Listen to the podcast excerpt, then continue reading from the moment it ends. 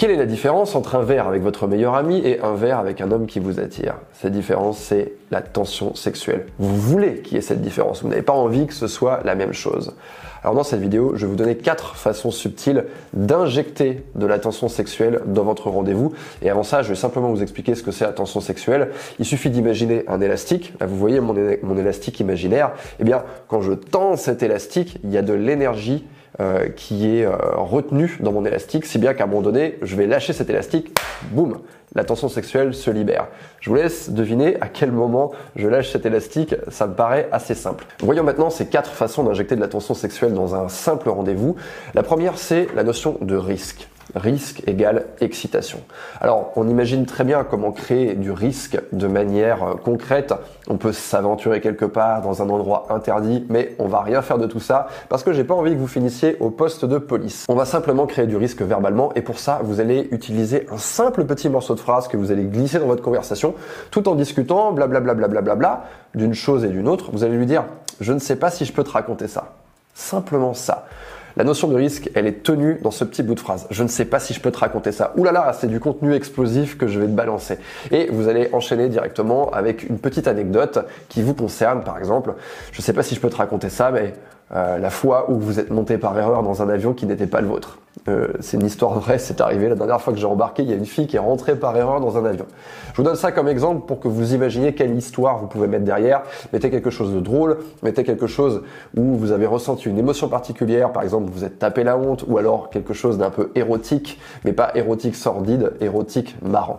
Et vous balancez cette petite anecdote. Réfléchissez bien, je suis sûr qu'il vous est déjà arrivé un truc que vous avez raconté à vos potes, et eh bien ça, vous pouvez tout à fait l'inclure dans votre rendez-vous. Cette notion de risque, elle est tellement importante qu'on la retrouve partout, aussi cinéma, dans les séries télé, dans les romans érotiques, dès qu'il y a une tension sexuelle entre deux personnages. Donc cherchez à injecter cette notion de manière verbale, vous pouvez utiliser cet exemple ou n'importe quelle tournure où il y a cette notion de danger derrière.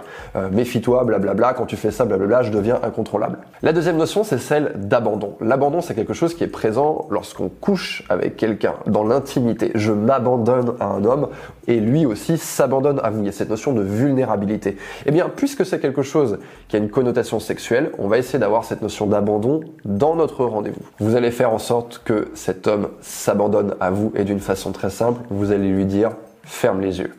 Qu'est-ce que vous allez faire maintenant qu'il a les yeux fermés? Ce que vous voulez. Ferme les yeux, vous pouvez lui faire sentir quelque chose, goûter quelque chose, écouter quelque chose, peut-être vous étiez en train de parler de musique, attends, ferme les yeux et là vous, lui mettez vos écouteurs ou votre casque et vous lui faites écouter le truc qui vous fait vibrer en ce moment. C'est aussi simple que ça. Troisième concept que je vais aborder dans cette vidéo, c'est la notion d'incertitude. Plus il va être certain qu'il va coucher avec vous, sortir avec vous, bref, vous conquérir, eh bien moins il va y avoir de tension. Donc on veut de l'incertitude dans notre rendez-vous.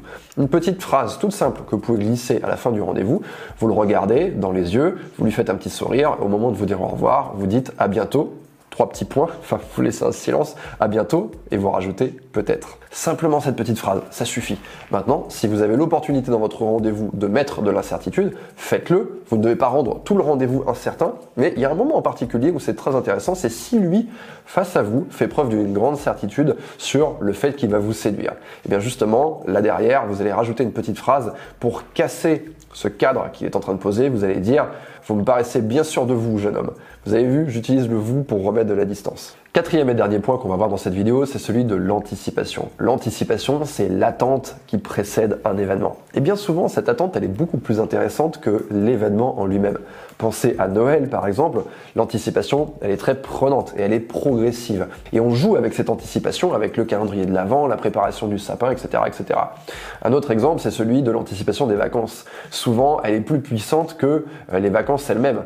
On est excité petit à petit à l'arrivée des vacances et le premier jour des vacances, eh bien la tension, elle se relâche. Donc on va utiliser ça et on va travailler là-dessus pour que ça joue en notre faveur. La première chose, ça va être déjà d'espacer vos rendez-vous pour pouvoir créer cette anticipation.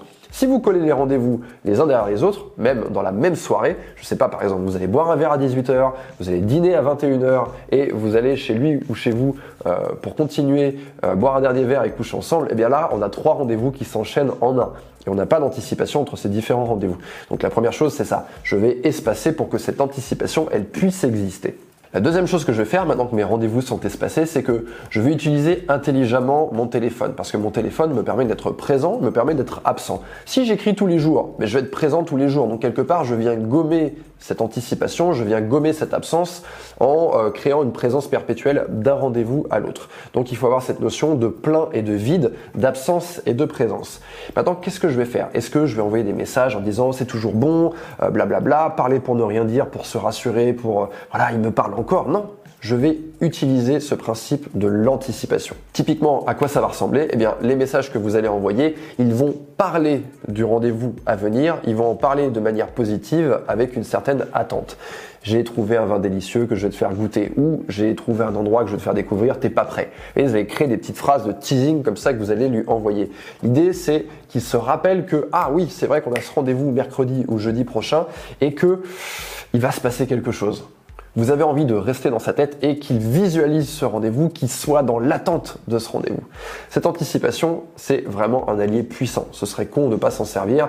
Donc, tout petit élément que vous pouvez venir rajouter pour créer du suspense sur le rendez-vous, utilisez-le. Ce qu'il faut retenir de cette vidéo, les filles, c'est le mot subtil. Le subtil, ça marche toujours mieux que les gros sabots. Vous savez, quand on arrive et qu'on parle de massage, on sent les grosses ficelles quand on cherche à sexualiser.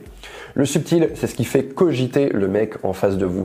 Et si vous en avez marre, que ce soit vous qui cogitiez et que vous avez envie d'inverser la vapeur et de faire tomber amoureux les mecs que vous rencontrez, je vous invite à me retrouver sur le club de l'homme expliqué. Qu'est-ce que c'est que ce club? C'est une plateforme de coaching sur laquelle vous allez pouvoir me poser directement vos questions. Je vois beaucoup de gens qui écrivent des questions en commentaire, qui m'envoient des DM sur Instagram pour que je leur réponde. Je ne peux pas le faire. Il y a trop de questions.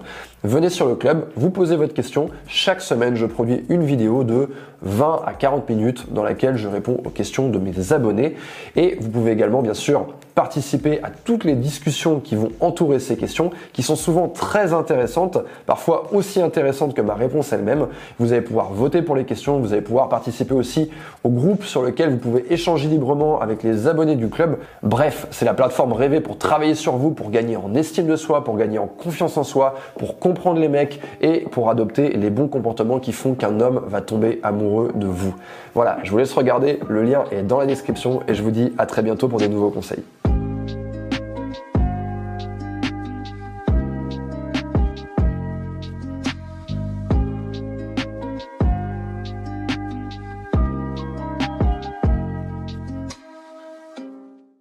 Merci à toi d'avoir écouté cet épisode en intégralité. Si ça t'a plu et que tu veux m'encourager à travailler encore plus le format du podcast, n'hésite pas à aller dans l'application iTunes et me laisser plein d'étoiles. Merci à toi.